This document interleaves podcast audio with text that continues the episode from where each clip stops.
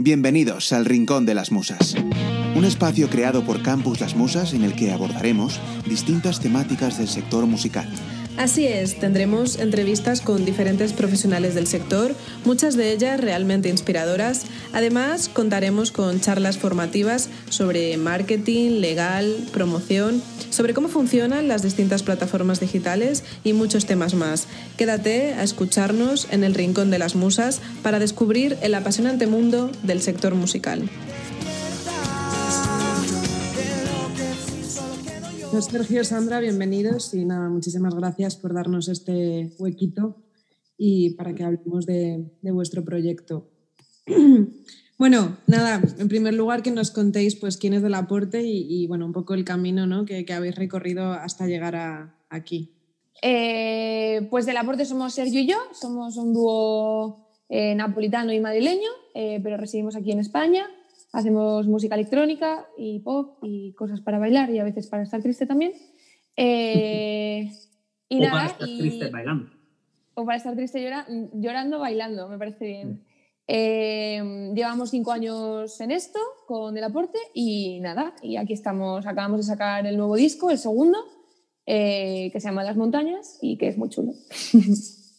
¿Y cuáles han sido vuestros referentes en la música? Porque realmente hacéis algo que, es bastante, mm. bueno, bastante distinto, ¿no? Un poco cuáles han sido vuestros, vuestros referentes para llegar a este punto, ¿no? A nivel musical.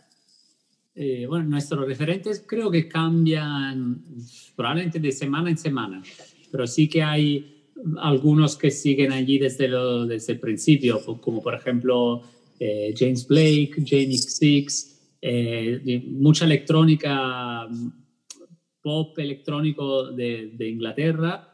En el último año, a la, a la, vez que también pop electrónico latino, como un bomba estéreo, eh, o, o, incluso cosas latinas más tradicionales como Natalia Lafourcade o, o Mara Portuondo, eh, eh, no sé, Intilimani. Y, y, últimamente se ha añadido en el último año y pico pues mucha tecno alemana como FJK, eh, o también muchas referencias noventeras, eh, como pueden ser Prodigy, Chemical Brothers, y luego gente también random como, um, ¿cómo se llama? FK Twigs, eh, Bjork, Muramasa, no sé, Diplo, Diplo, ¿cómo, lo decir? Luego Sandra se enfada si no digo Diplo. Eso, eso, Diplo. no sé, ¿quién me estoy dejando fuera, Sandra? No, está bien, está bien, buen resumen. ¿Y qué vamos a encontrar en este nuevo disco llamado Las Montañas? ¿no? Un poco, pues bueno, desde el primer álbum a, este y bueno, ¿qué, vamos a encontrar realmente ¿no? en él? En este álbum, pues eh, te vas a encontrar un viaje, es un disco conceptual eh, que tiene un principio y un fin, o sea, lo suyo es que lo escuches del tirón, porque si no, no vas a entender el mensaje que, transmite. El mensaje, básicamente, el concepto es, eh, pues, cómo ¿Cómo pasas de, no encontrarte tú, de no encontrar como tu casa dentro de ti, de no tener una identidad muy clara, de tener problemas de autoestima, etcétera, a ver qué, te hace sentir así, qué te hace sentir tan, tan mal, tan pocha, eh, e ir como superando esos obstáculos, superando la opresión que te hace, que te hace mm, pensar que lo que haces está mal, hacer sentirte culpable, hace eh, que no tomes las decisiones que te hacen feliz, sino la que, las que hacen felices a otros, porque a muchas chicas y a muchas personas nos han educado para simplemente hacer feliz a los demás, no para ser a nosotras. Eh, entonces, pues pasa por esa parte de lucha contra esa opresión, de enfado, de rabia, de ira, a euforia por el momento de no quiero cumplir las expectativas de nadie, si, si no me quieres, pues que te den. Hasta... ¿A mí solamente o a todos? ¿El qué? Eh, yo tampoco escuchaba. Vale. ¿El qué? Que se te ha cortado. ¿Me escucháis? Ahora ah, ¿ya? Sí. Vale. Bueno, como decía, que pasa por, por, todo ese proceso de lucha, todo, toda esa rabia, todo tal, a la euforia cuando te das cuenta de que, bueno, de que eh, eres un poco más libre cada vez y que cada vez eres más fiel a lo que tú amas, a lo que a ti te gusta y a lo que te hace feliz, hasta que consigues liberarte completamente, que sería como llegar a las montañas, que por eso es el último, el último tema, se, se llama como el disco, las montañas, y llegarías como a la cima, donde encuentras más tu identidad y te quieres más y eres más consciente de, lo que, de, lo, de las decisiones que te hacen feliz. Ok, perfecto, maravilloso. Qué bonito. Eh, Así resumido. así resumido, ¿no? Lo mejor es escucharlo entero, ¿no? Sí, escúchalo y, y ya cada uno luego, yo cuento esta movida mía, pero luego cada uno, cada una que vea. Cómo interpretamos luego, ¿no? Cada canción. Em, ¿Y qué o sea, cómo ha sido el recibimiento? ¿Qué tal está siendo el recibimiento, ¿no? Por parte de, de vuestros, de vuestro público, de vuestros fans, la gente que os sigue. Pues está, eh, está siendo muy positivo, la verdad. en- tanto el público como la, la prensa está cogiendo el disco muy bien. Lo que pasa es que es un disco que ha salido en plena pandemia y entonces no, lo que nos está faltando es el testearlo en directo, que si estamos acostumbrados a, a que, digamos, que el, que el testeo verdadero es como en directo, ver cómo conectan las canciones con la gente en directo y, y a tener ese tipo de feedback. Y, y al no tenerlo ahora, como que es- la, la recepción es, está, es muy guay, pero que nos falta algo, nos falta ese, eso que para nosotros es una parte muy importante de la comunicación y la conexión con el público. Así que mm, estas, no, no nos, nos sentimos medio cojos, digamos, que hasta que no podamos verlo en directo no, no nos sentimos satisfechos de todo.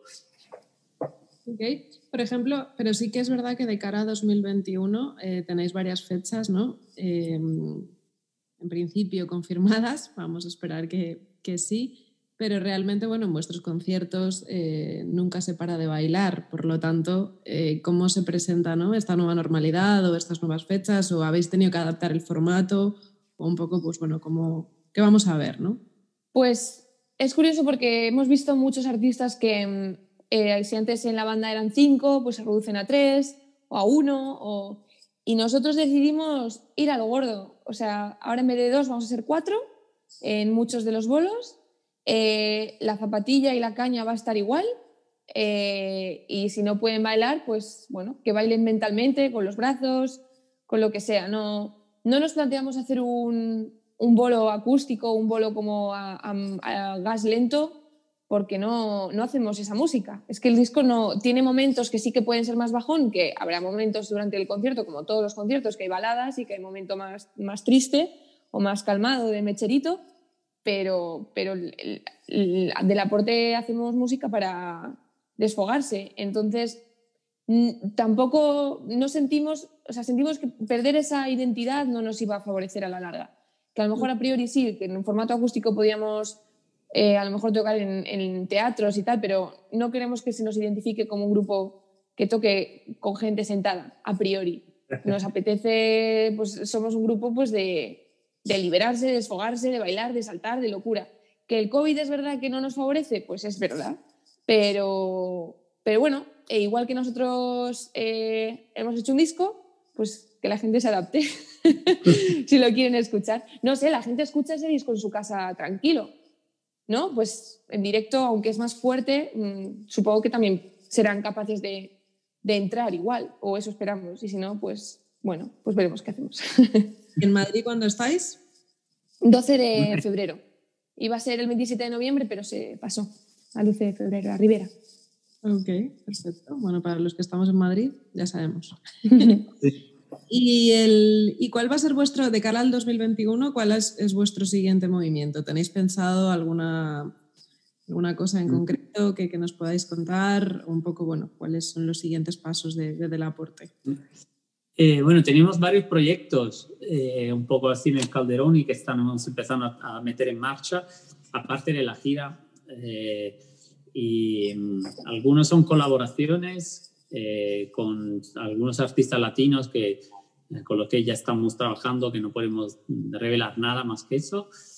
Otros son proyectos para, uh, para seguir dándole vida, digamos, a, al disco, porque tenemos, teníamos unas cuantas ideas de cosas que se pueden hacer con ese disco y entonces eh, tampoco podemos revelar mucho, pero sí que digamos que de, antes del verano lo que queremos hacer es seguir dándole vida al disco de, en otras facetas y, y, con proyectos muy bonitos que, que, están tomando forma. El problema es que, claro, en, en la situación en la que está el mundo ahora, uno hace los proyectos, luego hay que ver si se pueden llevar a cabo no, porque todo, estamos todos, eh, Todo muy difícil de planear, pero, pero sí que hay ganas y la intención de hacer muchas cositas interesantes. Ok, perfecto. Y vamos a cambiar un poco de totalmente de tema. y bueno, tiene que ver ¿no? con los artistas, pero mm, eh, aquí, bueno, como sabéis, tenemos a alumnos de, de nuestro máster de, de, industria musical que están aprendiendo y formándose ¿no? en cómo funciona todo, todo este sector. Realmente, eh, ¿cómo, ¿cómo, habéis visto ¿no? a lo largo de vuestra carrera la, la oferta formativa que hay en, en, lo que es la parte de negocio, ¿no? en la parte de industria? ¿no? Al final, como un artista, un productor, eh, un DJ, un compositor, un autor, al final puede, ¿no? Eh, bueno, puede vivir de la música ¿no? y puede tener pues, todo perfectamente regulado. De, de, su carrera, ¿no? Un poco, ¿cómo habéis visto esta oferta formativa? ¿Consideráis que es importante? Bueno, mm. ¿podéis dar vuestra opinión?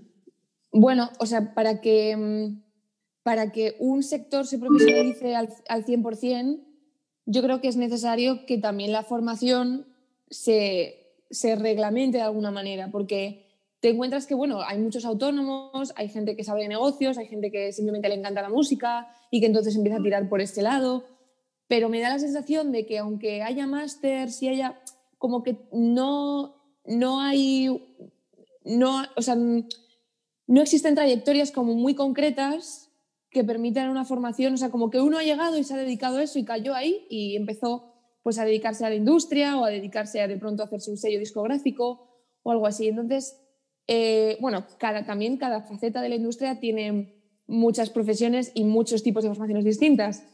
Respecto a ser productor musical, pues no hay mucha formación al respecto de, pues de, hay másters, hay cosas, pero como que son cosas no, que no son muy oficiales la música se sigue considerando algo no nada oficial. si quieres estudiarla, a no ser que hagas el superior de conservatorio, pero ya de cosas mm, de, clásico que, a lo mejor no tiene mucho que ver, que si fueras arreglista de películas, pues lo entendería, pero que estudiaras todo eso y que luego hicieras algo de producción, pero de música yo sigo pensando que todavía hay muchísimo recorrido por hacer para, para que en España se vea como, como un oficio eh, y respecto a la industria, también yo creo que hay que hacerlo un poco más serio desde el punto de que, como se suele asociar a la farándula todo esto y uno entra y otro sale y no sé qué, pues a lo mejor que, que sí existiera una, una, como una formación más reglamentada, no sé. Tampoco sé si eso beneficiaría, pero yo creo que cuanto más, eh, más cerrado esté eso, también más se profesionaliza el sector y más se crece y hay menos mmm, trepas y cosas así extrañas y cosas que turbias que mejor no mencionar, mencionar ¿no? Pero sí, yo creo que, que en otros países se, se, ve más como un empleo y se ve más como, como una salida y como una trayectoria clara y aquí es como si te cae, pues te cae y si no, pues bueno, es raro. Sergio, ¿tú qué opinas? Eh, yo creo que además añado que a, la, a, la, a, lo que es la formación profesional de un músico, sí que es muy interesante eh, darle también conocimientos de cara al funcionamiento de la industria, porque eh, en nuestro caso, por ejemplo, que en eso somos un cero a la izquierda, pero tenemos la suerte de, de contar con una oficina eh, que, que, nos ayuda con todo eso y que es como una familia, pero efectivamente es una suerte. Hay muchísimos artistas que están totalmente desamparados y que al no tener además mucho conocimiento de eso, pues se les tanga de cualquier manera, mientras que sí. eh, saber un poco también cómo fun puede funcionar la industria, cómo puede funcionar la parte de booking, de, de, de, ah, de self-management, la parte de gestión, eh, o sea, la diferencia de, la gestión discográfica, la gestión de derechos de autor y todo eso, es algo que hoy en día lo veo muy necesario porque porque es que si no seguimos estando muy desamparados y como decía Sandra, al final un músico no acaba de, de considerarse completamente un, pro, un real profesional. Eh, siente que se dedica a su pasión y a ver si tiene la suerte de, de, que le paguen por eso, pero deberíamos nosotros primero considerarnos profesionales y entonces eh, intentar eh, enterarnos de todo lo que está alrededor de esa profesión y entonces la, la parte industrial también. Perfecto, estoy de acuerdo. además, eh, además, yo creo que aparte de, de, bueno, de todo lo que habéis dicho, también nos hace muchas veces también hace falta mucha unidad, ¿no? Creo que también en España el, músico, el artista, pues bueno, están ahora habiendo movimientos, ¿no? Y se van uniendo, pero sí es verdad que siempre ha habido como no es, por ejemplo, yo que sé, en, la parte más audiovisual y tal, sí que es verdad que el movimiento ha sido como mucho más unido, ¿no? Porque de cara, cuando tú quieres luchar o, simplemente, pues bueno, pelear, como decíais vosotros, ¿no? De querer profesionalizar un sector como tal, necesitamos unidad, ¿no? Necesitamos masa, necesitamos, pues que realmente mm. Se escuche, ¿no? Creo que vamos avanzando, creo que vamos bien pero seguramente no, nos queda mucho camino todavía por, por, recorrer. Es muy opaco, sí, es todo muy opaco, muy difuso. Eh, hasta que no estás bien entrado en una discográfica, no sabes la, derecha, la diferencia entre royalties, entre el máster, o sea, los derechos de máster, derechos de autor, eh, qué es las GAE.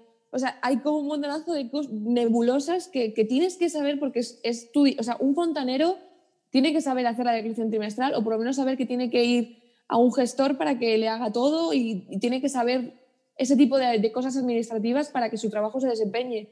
Y en la música, pues yo creo que, no sé, es necesario mm, profesionalizar y atender esas partes para que luego la gente no, los artistas no firmen contratos abusivos eh, y, bueno, y sepan un poco de leyes o de derecho, porque luego encima a veces que las, algunas discográficas ponen contratos que eso es imposible de leer o por lo menos ir sobre aviso y que no te pille y de pronto, ah, es que no sabía, bueno, pues ahora vas a tener que estar 10 años con esta compañía a ver qué haces.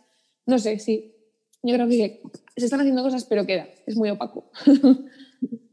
Bueno, muchísimas gracias por su opinión y así que nada, cuanto más seamos y que tengamos ese pensamiento, la verdad que, que, lo agradezco bastante que los artistas jóvenes, que, que, bueno, que al final sois referentes de muchísima gente joven, ¿no? Tenga ese, ese pensamiento porque eso hace también que, que, bueno, que todo esto pues vaya mejorando, ¿no? Además, con esta globalización y con que hay tantos eh, gente joven que se quiere dedicar a, la música. Pues nada, os voy a hacer una última pregunta y les voy a dar paso a, los chicos y a las chicas para que nos cuenten sus, sus, preguntas que, han preparado para vosotros. Em, para vosotros, ¿cuál es la definición del éxito? Ah, buena pregunta. Sí, empieza tú. eh, para mí la definición de éxito va bastante más allá del éxito profesional. Eh, mi definición de éxito es vivir eh, en paz, en armonía.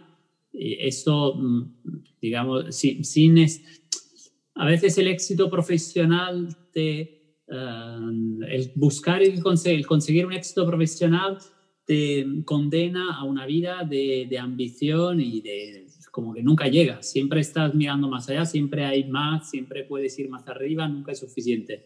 Y eso no es éxito para mí. Éxito es poder estar bien todos los días, eh, es poder disfrutar de tu trabajo y que, y que tu trabajo te permita disfrutar también de tu vida eh, y que no te quite la vida el trabajo. Entonces, eso significa disfrutar de la familia, de, de los amigos, de, de poder leer un periódico, un libro, de dar un paseo y, que todo eso no se sacrifique en nombre de un éxito profesional que luego nunca llega. Mm. En mi caso, el éxito es llegar a un punto en el que, que a veces no es ni un punto ni es nada, es eh, ser capaz de hacer siempre lo que realmente te apetece hacer, lo que quieres, eh, con eso de, quiere decir ganar dinero y dedicarte a lo que te hace feliz, a lo que te gusta, a lo que, a lo que te apasiona eh, y trabajar y tener tu vida con la gente que tú quieres, con la gente que te apoya y te cuida em, y, e ir creciendo a nivel personal, a nivel profesional, a todos niveles, ir creciendo bonito, poco a poco, pero bonito, eh, pero siempre eso, con esa calma interior, con, esa, con ese apoyo y con ese día a día que bueno, en el que eres feliz. O sea, el éxito es estar, es estar tranquilo y, y estar con personas que te quieren, te cuidan y, y, que además, pues poco a poco, pues vas creciendo, ¿no? Ir creciendo poco a poco. Muchísimas gracias. eh, vale, pues vamos, si quieres, vamos a darle paso a Iria, por ejemplo. Iria, vale. desde Galicia. Sí, yo ya he ido a algún concierto de ellos. Eh, hace unos años en la Quintana, en Santiago, no sé si, bueno, ah, de tantas actuaciones que hacéis, pero a mí me parece un lugar mágico, la verdad, me pareció un lugar mágico y el concierto fue mágico. Y, os quería hacer una pregunta que me llevo, pues yo replanteando así en mi cabeza y es, ¿creéis que un jardín, o sea, el tema un jardín, marcó un antes y un después en vuestra carrera musical? Mm, sí y no. O sea, por un lado sí, porque fue el, como el pistoletazo, fue un poco como la, cuando se pone el semáforo en verde en Mario Kart, ¿sabes? Que llevábamos ahí como esperando un tiempo de venga, vamos, venga, vamos. Y, eso fue como el que marcó el, el venga, vamos, vamos. Y además eh, esto significa que ya nos dedicamos solo a esto, esto significa que empezamos a hacer festivales. O sea, sí que supuso un, un step importante para, para, ese pistoletazo, esa, como ese fuelle que se necesita para, a veces para empezar y para que la, la industria te haga caso, para que el público te haga caso. Pero luego también como nuestro objetivo no era hacer un single y desaparecer, eh, fue, sentó una base, pero luego la idea era ir creciendo como proyecto y como artistas poco a poco en el tiempo. O sea, nuestro objetivo es, yo que sé, dentro de 20, 30 años seguir con el aporte haciendo bolos y lo que haga falta. Entonces, un jardín fue sí que es verdad que fue como el inicio, como el venga, preparados listos ya. Pero, pero bueno, no es un antes y un después de, oh Dios mío, en la carrera, porque esperemos que haya muchos antes y después de eso. Vale. Andrea. Hola chicos. No sé si os acordáis de mí, que estuvimos oh, comiendo juntos con Guille ahí en Madrid. Pa, pa, pa, Sí, sí. Andrea Borra. Eh, esa es. Andrea Borra. bueno, sí, sí. Lo primero, darle la enhorabuena por el disco, porque me parece, eso de que se puede escuchar tranquilo en casa es mentira. O sea, no puedes escucharlo y no bailar. Sentan unas ganas de fiesta que es impresionante. Así que enhorabuena, súper guay. Y bueno, mi pregunta es que nos contéis si podéis algún sueño que hayáis cumplido gracias a la música. ¿Sergio? yo creo que ya hay muchísimos sueños. Yo creo que la gira pasada casi cada festival era un sueño. El, el, tocar en la BAT llena, hacer un soldado en la BAT es un, es un sueño, un soldado en la Polo 2. estamos como poniendo banderitas en sitios donde, donde hace mucho tiempo no pensábamos poder llegar individualmente, ¿no? O sea, cuando yo antes de estar en el aporte iba a ver un concierto en la BAT y lo veía como algo, no sé, decía, aquí, aquí solo llegan los, los top, ¿sabes? Y, y ahora pues estamos a punto de de entrar en otro sueño que era la Riviera, que de momento está parado. Pero más allá de eso, para mí, personalmente, el simplemente vivir de un proyecto artístico es un sueño. Es un sueño que, pues, hasta los treinta y pico no me lo creía. No creía que podía, que podía llegar y, ha llegado. Mm. igual, el poder vivir de tu música, de lo que tú creas y que la gente le llegue esa música, la cante, la baile la, y, la haga suya, eh, yo creo que eso es un sueño. Eh, y, también eso, de decir, oye, tengo, estoy ahorrando dinero con mi proyecto, o sea, puedo crecer y ganar dinero y, poder y sentir que, bueno, que va más y que vamos creciendo poquito a poco y que iremos ganando más y podré ahorrar incluso y comprarme, yo qué sé, una, una chabola por ahí no sé, eh, me, gusta ver que con, tu, que con lo que tú haces artísticamente y creativamente, pues puedes, sacas frutos y puedes vivir y mucha gente también le hace feliz. Pues por muchos más. Sí. Miriam. A ver, esto a lo mejor os pongo en un aprieto, pero ¿sois más de festis grandes o festis pequeños? Mm, grandes. O sea, yo cuanta más gente, yo más feliz. O sea, a mí me, a mí me encanta la muchedumbre, que ahora con COVID está mal decirlo, pero yo que sé, que de pronto haya 10.000 personas viéndote con un sonido bestial y con, y con locura ahí arriba, yo, o sea, yo tocar para 20.000 personas es un sueño. A mí me, me parecería maravillosísimo. Así que bueno, ya si llega bien, vamos a ver qué pasa. Así que grandes, aunque los pequeños también están bien. No sé. Sergio, ¿tú qué opinas? Bueno, sí, lo mismo. Soy de festi grande y, y salas, la, verdad es que de las salas pequeñas tienen su energía que, que, que mola mucho. Pero si, es, mm. si hablamos de festi, cuanto más grande, más subidón te da, efectivamente. Perdón, tengo, tengo de repente aquí una invitada que se ha colado en, en la entrevista. Miriam. Hola, eh, bueno, mi pregunta es que me contaréis alguna anécdota que fue vuestro primer impulso, así que dijisteis, ya, venga, vamos a lanzarnos a, nuestra carrera musical. Mm, pero en plan como de una anécdota que, lo viéramos claro. Una vez dijisteis, venga, ya, o sea, ya, vuestro inicio de la, semillita, el momento que dijisteis, esto fue nuestro, nuestro comienzo. Bueno, cuando teloneamos a, a Giorgio Moroder, eh, que eso fue en nuestro segundo concierto, o sea, fue como, o sea, súper bebé el proyecto.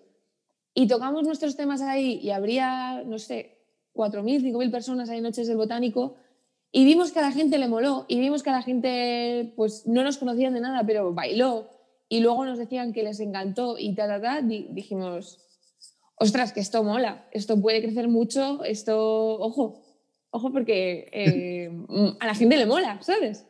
Así que eso fue un poco, a mí me dio muchísima alegría. Yo tengo una anécdota ah, más pequeño y más antiguo aún, que era cuando, cuando todavía no habíamos ni tocado ni nada, estábamos Sandra y yo como componiendo nuestros primerísimos temas. Y yo tenía con otro grupo una jam session en la sala Barco de, Madrid. Y yo cuando hacía una mezcla lo, iba a testear ahí. Cuando, antes de la jam iba un poquito antes a la jam y le pedía el favor al técnico de sonido de poner el tema en la PA para, para escuchar qué tal sonaba en la PA de la jam, que tiene una buena, de la barco, que tiene una buena PA. Entonces llevé nuestro primerísimo tema, eh, la maqueta mezclada allí para escucharla allí y luego mientras lo estábamos escuchando, de repente llega la camarera que trabajaba allí con el móvil diciendo, ¿qué es eso? Porque lo estoy shazameando y no sale nada.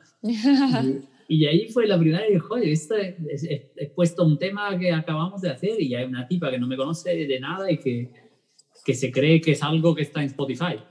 Y eso me, me hizo pensar, wow, eso puede funcionar. Qué guay, qué guay. Andrés, ¿tienes alguna pregunta? Hola, muy buenas. Hola. escuchando. Desde casa, muchísimas gracias, Eter, por invitarme. En realidad, yo os estaba escuchando y estaba pensando cuánto tiempo tardasteis, de alguna forma, en, sí, en partir desde ese comienzo y, y de repente sentir que ya estabais, pues no sé, en... Mm. que ya... Porque yo, yo he empezado a subir mis temas en Spotify justo recién este año y creo que ha sido un proceso muy largo hasta empezar a, a entender que, vale, si hay gente que me está escuchando que también a lo mejor está haciendo Shazam o... Hmm. Pues es que cuesta. Eh, los inicios de cualquier artista emergente, no digo de artista producto, yo qué sé, OT o cosas así, porque eso es otra cosa. Pero proyecto que empieza de cero absoluto, que no es hija de nadie, hijo de nadie, que no conoce a nadie la industria, etcétera, es complicado, o sea, lleva tiempo. Nosotros mismamente empezamos como en octubre, noviembre de 2015 y hasta 2017 no sacamos nada porque estuve un año, bueno, seis meses enteros, todos los días, escribiendo mails a todos los sellos discográficos del universo, literal, o sea, a todo el mundo.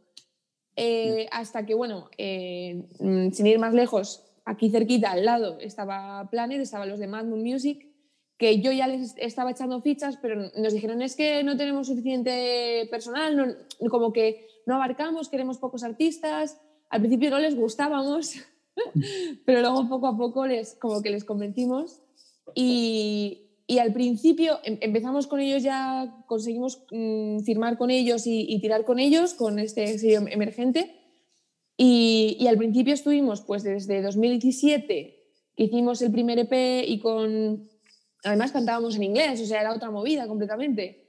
Hasta el febrero de 2018 con un jardín, que ahí fue lo que estaba contando antes, que fue como el pistoletazo de salida, porque lo de antes sí que molaba y sí que la gente lo iba escuchando y tal, pero era a, otro, a un nivel pues mucho más, más pequeño. Entonces, supongo que también un jardín aceleró las cosas, que puede ser que, que sí. Y tener un sello discográfico ayuda mucho a acelerar también estos procesos porque, porque tienen, te, te plantean una estrategia de inicio, hasta cómo ir creciendo, se conocen los truquis, ¿sabes? Y tú como artista, tú subes ahí eso, en plan todo el happy, pero es complicado que eso, que eso llegue a muchos y que eso crezca a un ritmo un poquito más rápido. Entonces, eh, bueno, yo creo que los inicios son duros, así que te doy mucho ánimo porque son, son complicados. Sí, y, para nosotros eh, hemos tocado para tres personas, bueno, para tres personas que eran mi manager, el técnico de ahí la sala, del sitio y ya.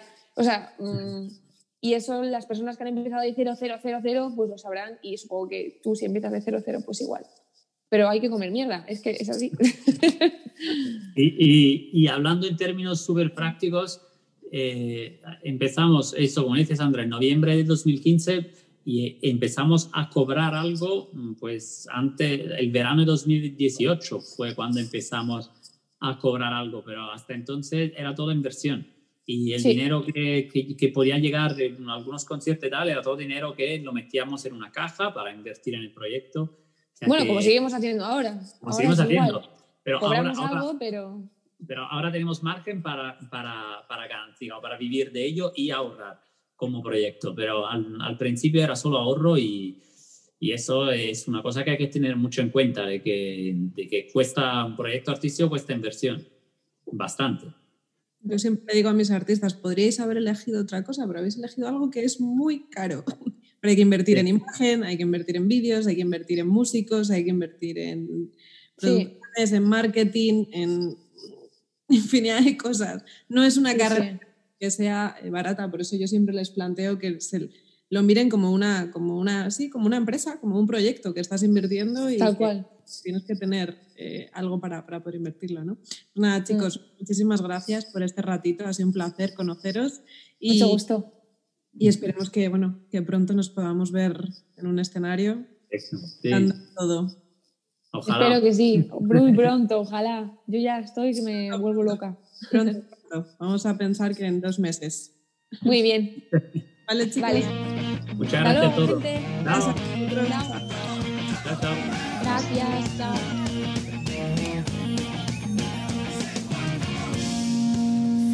Gracias por compartir este momento con el Rincón de las Musas. Si tenéis cualquier duda, nos podéis escribir a hola.campuslasmusas.com o encontrarnos en nuestras redes sociales o en nuestra plataforma web www.campuslasmusas.com.